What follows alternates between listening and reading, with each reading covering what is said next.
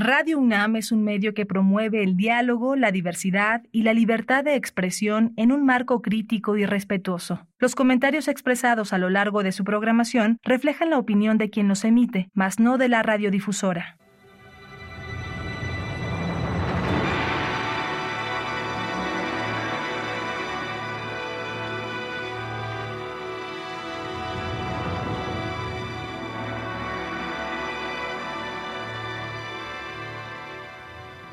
Radio Universidad Nacional Autónoma de México presenta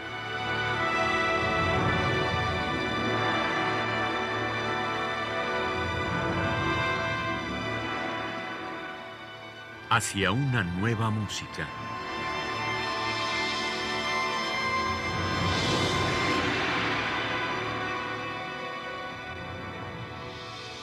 Programa a cargo de Ana Lara. Muy buenas tardes, bienvenidos a una nueva música. Soy Ana Lara y tengo como siempre el gusto de tener aquí en Zoom frente a mí a Rodrigo Sigal, compositor, eh, director del CEMAS. Y el día de hoy vamos a hablar de su más reciente disco que se llama Silo. Bienvenido, Rodrigo. Hola Ana, ¿cómo estás? Un gusto como siempre y muchas gracias por el espacio. Cuéntanos por qué se llama Silo. Bueno, todos mis discos anteriores y todo mi trabajo siempre es como por grupos de, tiempo en el que me preocupo por una sola cosa y trato de hacer varias obras que tienen que ver con lo mismo. En el caso de Silo tiene que ver con esta idea de un gran recipiente o un gran espacio con reverberación gigante como son estos eh, espacios gigantes en donde se guarda se guardan los granos y todo lo que es un silo en donde realmente a mí me interesaba desde varias perspectivas trabajar con lo que tiene que ver con el la reverberación de los timbres en el tiempo. Varias de las obras de este proyecto son eh, acusmáticas para multicanal, algunas son piezas mixtas, pero en todas la exploración es la misma, es decir, en el momento que el instrumento o la computadora genera el sonido, ¿qué pasa con él una vez que lo liberas en un espacio y que realmente no lo puedes controlar? Puedes eh, planear lo que va a pasar, pero no puedes realmente controlarlo una vez que ya se está moviendo el aire, ¿no? ¿Y estas piezas eh, son de qué, de qué periodo? Realmente a partir, la, digamos, la, la, más antigua es desde 2009. Hay tres piezas que son como del principio de este tiempo de, en el que me preocupé por esta idea de la reverberación y algunas piezas, eh, lo más nuevo y las versiones, sobre todo la parte de mezclarlas y crear las versiones actuales, remasterizar la cinta, son eh, del principio de la pandemia, digamos, son ese periodo. Bueno, ¿qué te parece si empezamos escuchando algo de, de, este disco? La primera obra que vamos a escuchar se llama Wind of Wind y es una colaboración que hiciste con Alejandro Square, flautista, con quien tú tienes mucha relación por muchos lados. Así es que cuéntanos de esta pieza y tu relación con Alejandro.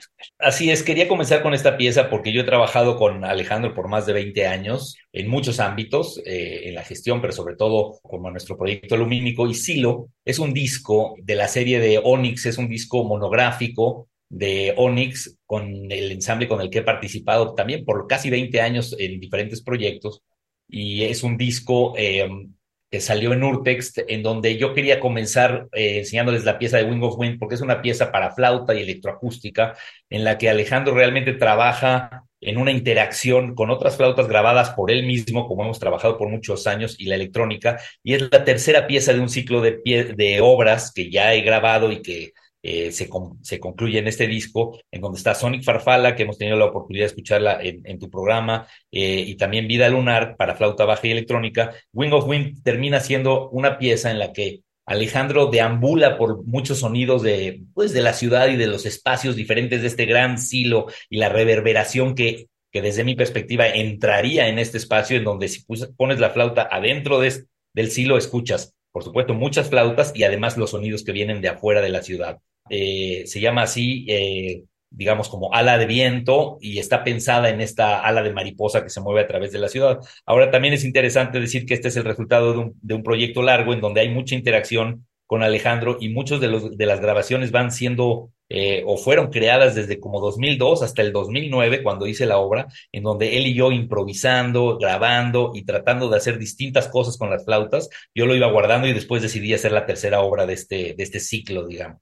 Bueno, pues vamos a escuchar Wind of Wind de Rodrigo Sigal con Alejandro Square en la flauta. Es una obra mixta y es parte de este disco que se llama Silo de Rodrigo Sigal.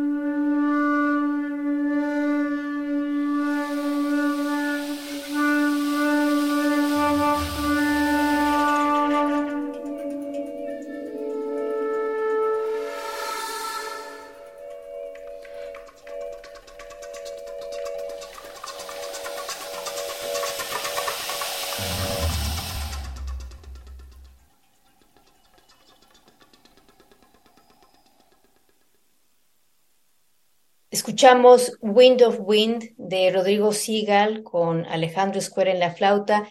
Es una pieza mixta que forma parte del disco Silo, que es un disco que hiciste con el sello Urtex, ¿no? Cuéntanos un poco del proceso también de, este bueno, pues fue un trabajo en donde remastericé varias de las obras que tenía, que, en las que quería hacer un disco y con el apoyo eh, Marisa, su equipo y de Urtex, sobre todo, que hoy en día la verdad es que me parece muy, muy eh, eh, valiosa esta, esta idea de que siga existiendo alguna disquera o empresa que está dedicada no solamente a la música nueva, no solamente a la música con tecnología, sino a la música mexicana. Y para mí fue pues un honor entrar en esta en este ciclo de discos, esta serie de discos monográficos eh, de Onyx, ensamble en donde va a tener discos de cada uno de sus intérpretes, del ensamble completo y de algunos compositores. Así que para mí es un honor. Este es el primero de esta serie monográfica y bueno, distribuido por Urtext y está también en todas las plataformas, está también en la plataforma del, del CEMAS y está por supuesto, este, en, digamos, se puede conseguir fácilmente en cualquier plataforma o descargar de Urtext también.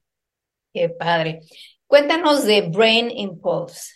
Brain Impulse es una pieza, eh, es la eh, segunda parte, pero que me gusta tocarlas al revés, en realidad, de, de otra pieza que vamos a escuchar más adelante que se llama Repetition of Perception es una pieza que hice eh, en el 2012 con apoyo del Sistema Nacional eh, de Creadores de Arte. Y es un ciclo de piezas acusmáticas que utilizan la exploración del pulso como, como método de control de la reverberación o de exploración de la reverberación, de nuevo en este gran espacio o este silo que le llamo yo. Brain Impulse es una, una revisión de una serie de repeticiones, que es algo que, que prácticamente en muchos casos se usa poco, digamos, en la música acusmática, que hice para ocho canales y que después hice especialmente para este disco una nueva mezcla binaural y una mezcla estéreo para, para silo. Las repeticiones se van desfasando, son sonidos que se pueden, eh, digamos, identificar, pero a través de esta, digamos, repetición y reverberación espacial se va llenando todo este espacio y cada vez es, es más difícil identificar las capas. Es una especie de acumulación en donde la verticalidad se vuelve cada vez más difícil de identificar. Ese es un poco el objetivo y es parte de un, de un ciclo de dos obras de las cuales vamos a escuchar la, la otra parte en, hacia el final del programa. Bueno, pues vamos a escuchar Brain Impulse y bueno, claro, vamos a escuchar la versión estéreo, luego nos vas a contar cómo se escucha la versión binaural.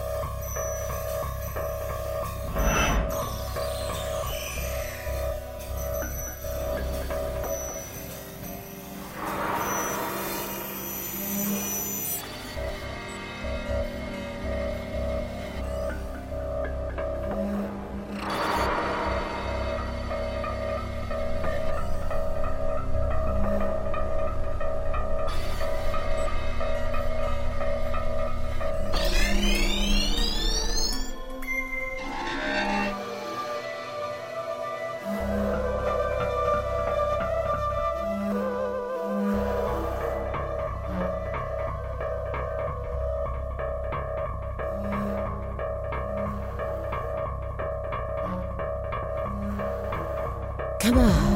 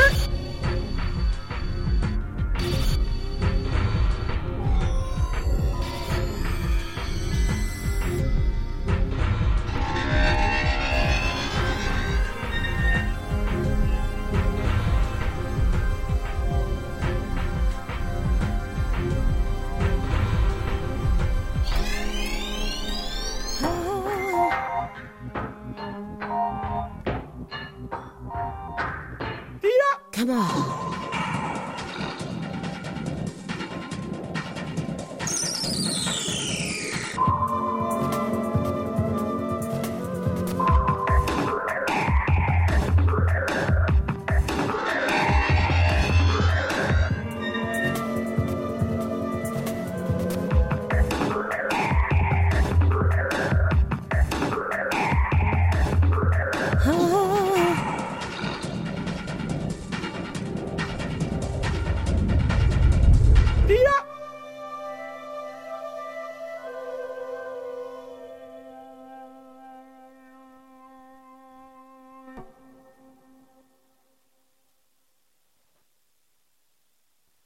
Escuchamos de Rodrigo Sigal, Brain Impulse, que forma parte del el disco Silo que acaba de salir en el sello Urtext y como ya nos dijo Rodrigo, pueden ustedes escuchar en todas las plataformas e incluso se puede comprar el objeto, ¿verdad, Rodrigo? También, bueno, no, se puede descargar y se puede descargar la parte gráfica. No hay nada físico que enviar ni nada. No, no, no hay una versión.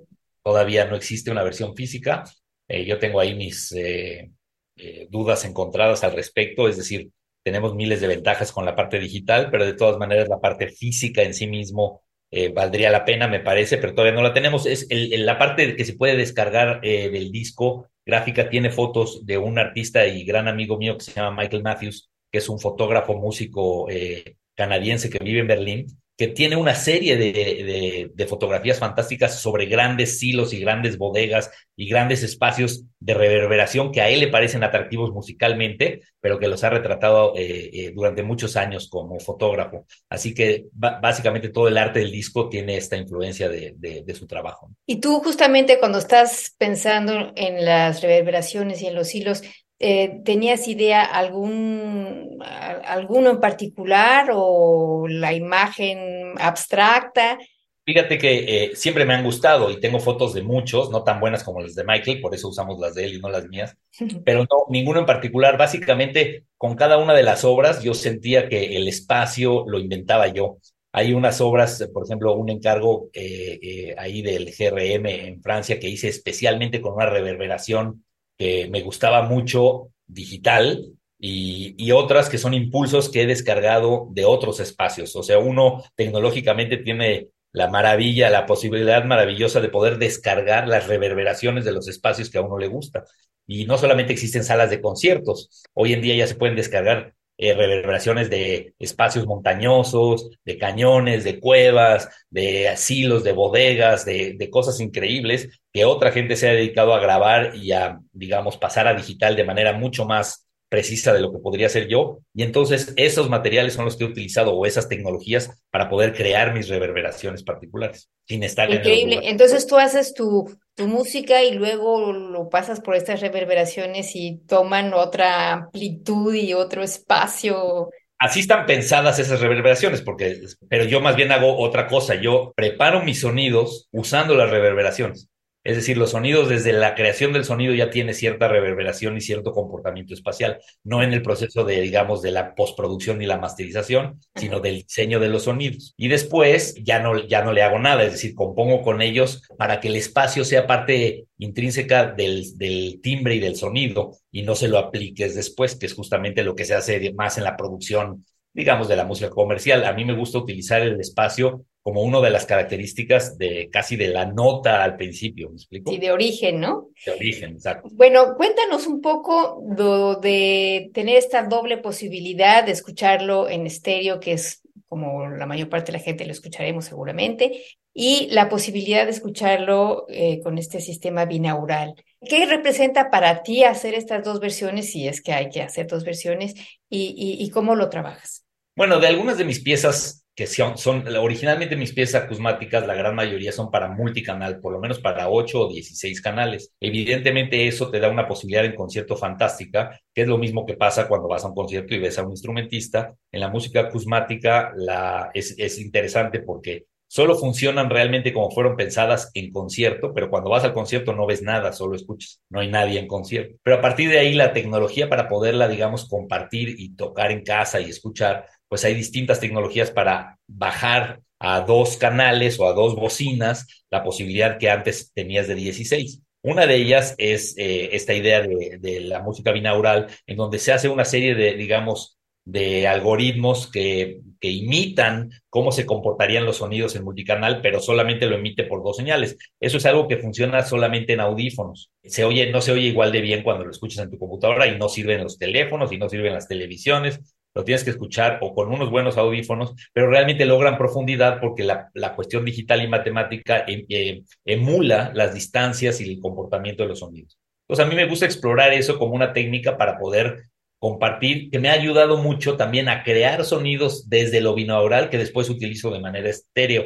O de manera normal como escuchamos la música en el radio o, normalmente en dos canales, izquierda y derecha. Y las dos versiones me gustan porque a veces hay la posibilidad de transmitir incluso en internet binaural o hay gente que sí, digamos, tiene la posibilidad de conectarse unos buenos audífonos y darle el tiempo a la música de funcionar en el espacio aunque estén en casa. Y si no, pues la música que desde mi punto de vista funciona bien, que tiene todos los elementos de la pieza en donde los niveles, las capas funcionan, pero realmente lo que no hay son las trayectorias espaciales. Tú nada más tienes todo de izquierda a derecha, un poco de arriba a abajo, pero no nada más es como en el cine, que hay efectos. O sea, realmente en las versiones estéreo se puede lograr una profundidad interesante, pero depende de la escucha eh, el darle el, lugar o la, eh, digamos, sentarse en una posición ideal para poderlo escuchar o escucharlo con audífonos, porque si no, si uno está de un lado, pues se pierde todo lo que se escucha en el otro. A mí me gusta este problema porque también cuando uno, digamos, como escucha, se sienta oír una música que requiere de todas esas características, por lo menos yo le pongo más atención, me siento, escucho una sola pieza, tal vez no el disco entero,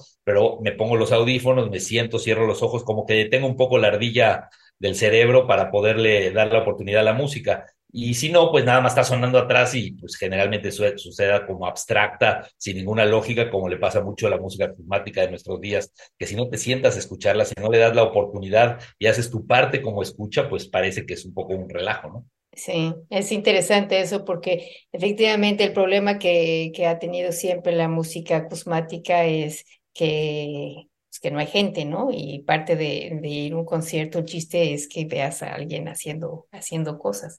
No es suficiente con que esté el compositor en la computadora. No, porque pasa que vamos al concierto y estamos esperando obtener información por los ojos. Es raro porque pues, es un concierto, no tendríamos por qué, pero hay mucha comunicación musical a través de, la, de los ojos. Eh, los instrumentos, cuando se, los instrumentistas cuando se mueven, hacen un gesto que es parte de lo que escuchamos y eso es muy valioso. Entonces, la música acusmática tiene la enorme ventaja de que uno como compositor puede separar estos gestos de, de, la interpretación, pero por otro lado, como escucha, muchas veces no estamos preparados a entender y todo el tiempo estamos buscando cuál sería el gesto que genera ese sonido, de dónde viene ese timbre. Entramos en una dinámica muy instrumental en la manera en la que lo escuchamos. Bueno, la siguiente obra que vamos a escuchar es una obra mixta, así es que ahí sí tenemos a los intérpretes y aparte eh, la parte electrónica. Cuéntanos de esta pieza. Esta es una pieza eh, eh, de 2009, su primera versión. La volví a masterizar y editar para este. La grabamos especial para este disco recientemente. Con, es una pieza que se llama Optura para clarinete, percusión y electroacústica que toca el Dublum Duo, que también es parte de este proyecto de Onyx, con Fernando Domínguez e Iván Manzanilla, que son amigos de hace mucho tiempo, en donde les compuse esta pieza pensando en esta idea de que la reverberación y el sonido también es una especie como de, de lente que permite entrar la luz y en donde a través de la tecnología yo puedo eh, enfocar ciertos momentos de los instrumentos o de, de, del resultado de la reverberación de los instrumentos en vivo, el clarinete y la percusión, para que sean como el, eje de, la pieza. Entonces, Octura tiene que ver un poco con esto y es una pieza que han tocado mucho, pero que grabamos. Es una versión especial grabada recientemente para el disco. No es lo que teníamos antes que se ha estrenado y todo. Así que ya después de muchos años de tocarla o de siete años, de, ocho años de tocar la obra, ha madurado mucho. Le hemos hecho algunos ajustes importantes y además esta edición eh, me permitió realmente tener como la pieza ideal que siempre quise, ¿no? Entre los tres instrumentos de la mezcla y la interacción entre ellos. Bueno, pues vamos a escuchar Obtura. Bueno, ¿y por qué se llama Obtura? Obtura se refiere más como al tiempo que puede abrir el lente para recibir la luz. Uh -huh. Entonces, son como los momentos en los que la tecnología permite escuchar puntos específicos de la, del resultado de los timbres de la computadora, las percusiones y el, y el clarinete en diferentes espacios de este silo, digamos porque el silo no nada más es una gran reverberación, es también una especie como de embudo de las, de, de, las ideas, es decir, si no todo el disco me parece que sería muy cansado simplemente escuchar una reverberación literal de lo que sería un espacio gigante, pero como te decía, hay ciertos sonidos que de origen tienen un espacio integrado y entonces el reto de, de imitar o el reto de conectar clarinete o percusiones con un sonido que ya tiene un espacio eh, en sí mismo, eh, me parecía sumamente atractivo. Y esta pieza en particular fue la primera de ese camino. Ok, bueno, pues vamos a escuchar Octura de Rodrigo Sigal, una pieza mixta con Fernando Domínguez en el clarinete e Iván Manzanilla en las percusiones.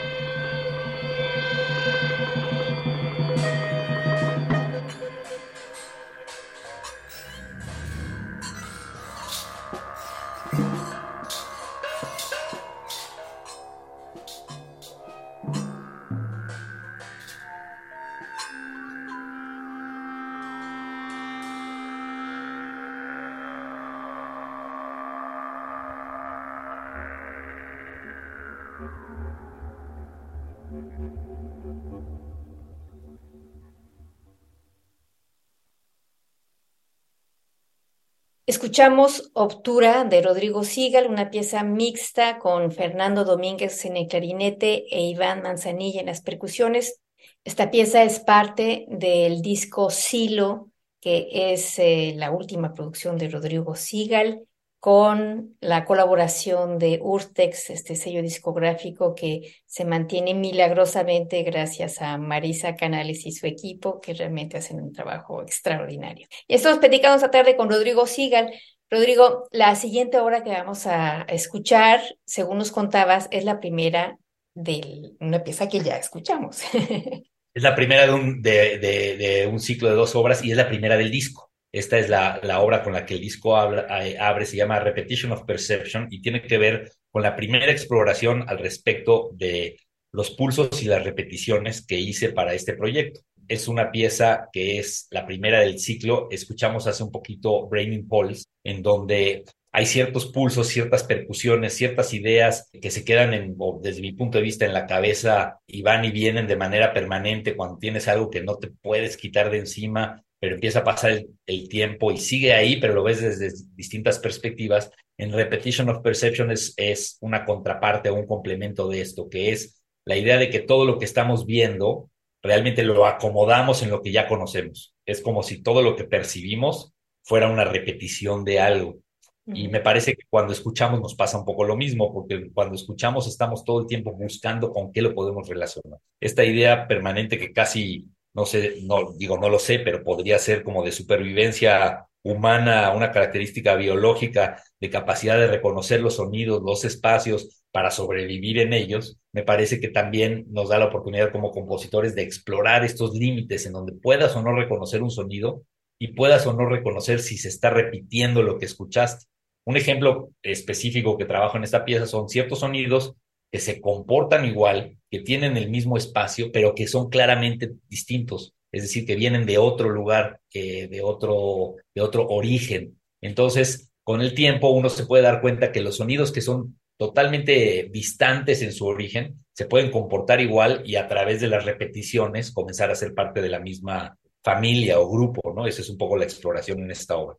Es interesante eso que dices porque, bueno, tiene que ver con con cómo escuchamos, cómo recordamos y cómo creemos que inventamos también, ¿no? Muchas veces eh, nos pasa que creemos que estamos haciendo algo nuevo y en realidad estamos reutilizando cosas que hemos escuchado y que hemos hecho nosotros mismos, ¿no? ¿E-, ¿Eso lo, lo percibes también tú? Totalmente. Hay, bueno, hay muchos autores, pero eh, que hablan de esta idea de que la parte creativa, en específico en la música y de, en particular en la acusmática, no es tanto un, una disciplina de composición como una disciplina de postproducción, que quiere decir que todo lo que está ahí ya alguien lo hizo y ya tú le estás dando esta, esta recontextualización a través de, la, de las tecnologías. Tal vez es un poco extremo, pero me interesa a mí esa, esa postura porque te hace confrontarte con realmente qué es lo que estás aportando tú de novedoso cuando tú no haces las herramientas cuando tú puedes no hacer los sonidos desde cero, cuando tú no haces el espacio, cuando las reverberaciones no son tuyas, ¿no?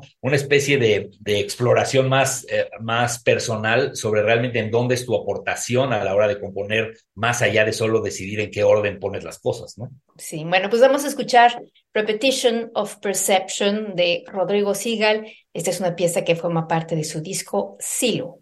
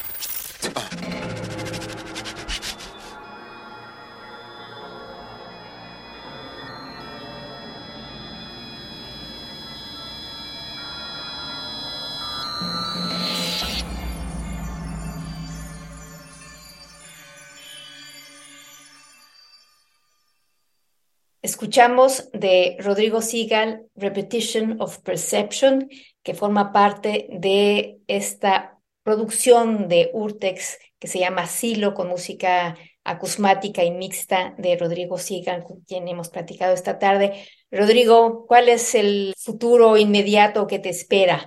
Bueno, te puedo contar mis planes.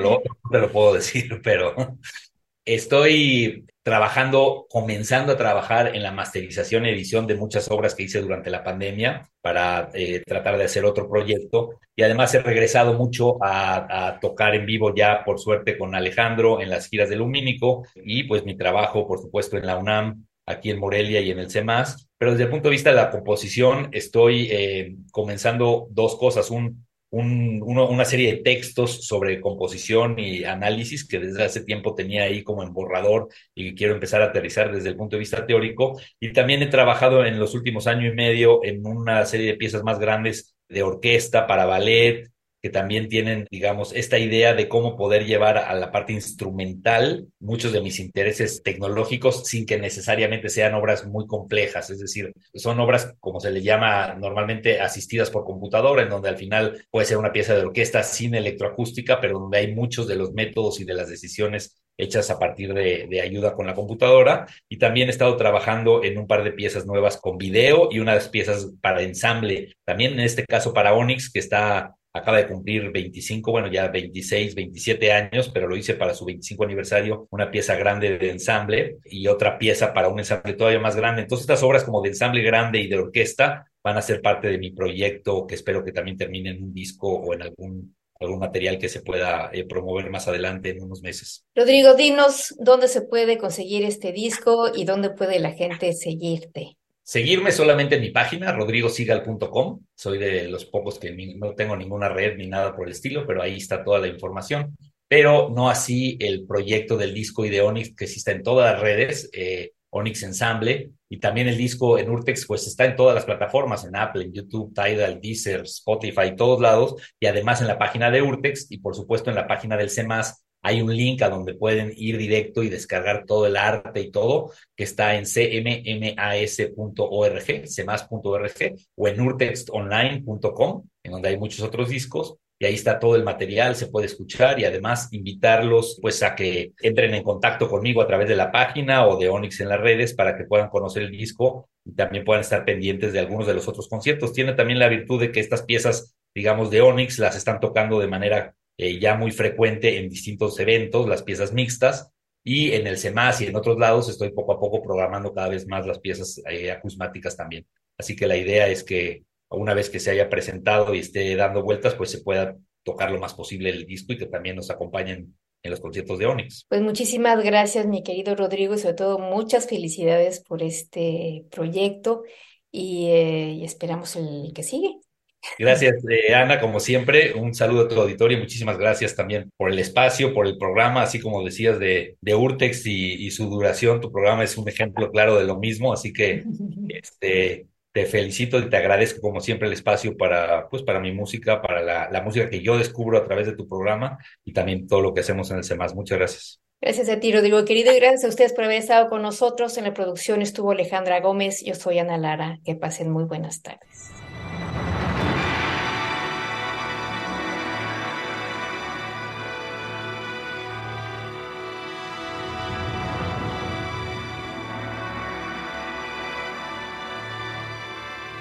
Radio Universidad Nacional Autónoma de México presentó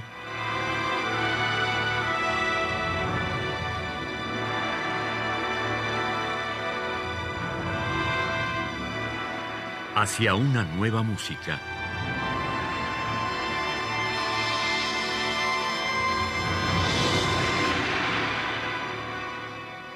Programa a cargo de Ana Lara. Radio UNAM. Experiencia sonora.